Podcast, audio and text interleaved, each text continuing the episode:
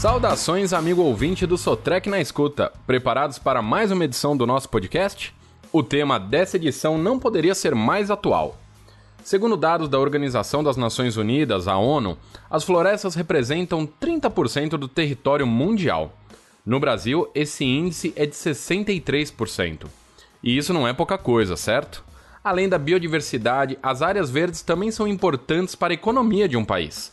Vamos entender juntos como funciona o mercado florestal brasileiro. A maioria das pessoas nunca parou para pensar sobre a força do mercado florestal no Brasil. Segundo um boletim produzido pela Indústria Brasileira de Árvores, a IBA, o setor florestal atingiu a marca de 4,2 bilhões de dólares em exportações no primeiro semestre de 2020. As vendas para o mercado externo se dividem em três frentes. O comércio de celulose totalizou 3,1 bilhões de dólares, enquanto o de papel somou 950 milhões e o de painéis de madeira 124 milhões. No período, o setor representou 8,2% das exportações do agronegócio nacional e 4,1% do total do comércio exterior brasileiro. São números robustos, mas que carregam uma questão crucial, e imagino que você deve estar fazendo essa pergunta nesse momento.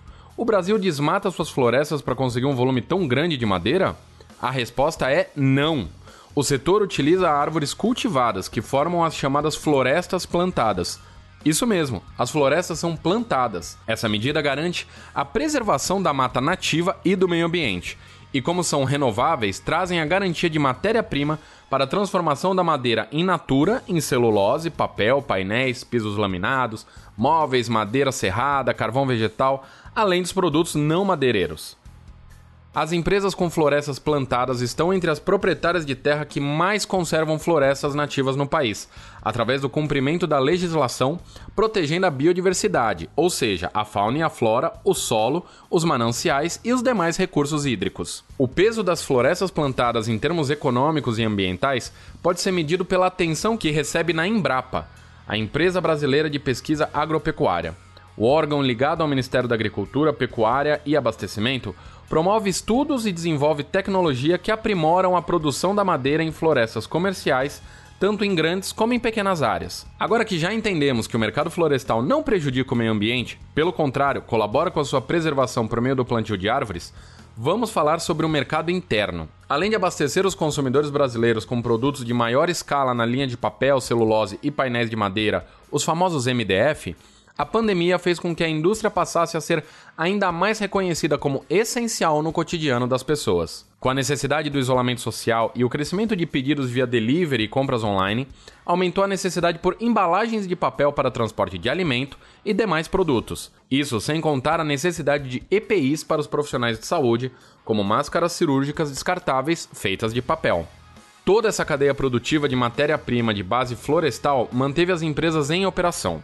Com isso, o setor conseguiu manter empregos e renda em meio a um período de instabilidade econômica. A Sotrec está entre as empresas com forte atuação no mercado florestal brasileiro. Representando as marcas CAT e Ponce, fornece equipamentos de alto desempenho para o setor com uma linha completa de soluções integrando máquinas, peças, serviços e tecnologia. Para oferecer as melhores soluções aos seus clientes florestais, a Sotrec reúne consultores especializados nas filiais distribuídas em grande parte do território nacional. Eles auxiliam nas mais rigorosas demandas de dimensionamento de frota e soluções de suporte ao produto, operação e treinamento. Seja como a máquina CAT ou Ponce, a Sotrec é a melhor parceira da indústria florestal do Brasil. Essa é a mensagem da maior revendedora de produtos fabricados pela Caterpillar no Brasil e o encerramento do nosso podcast Sotrec na escuta. Até o próximo episódio.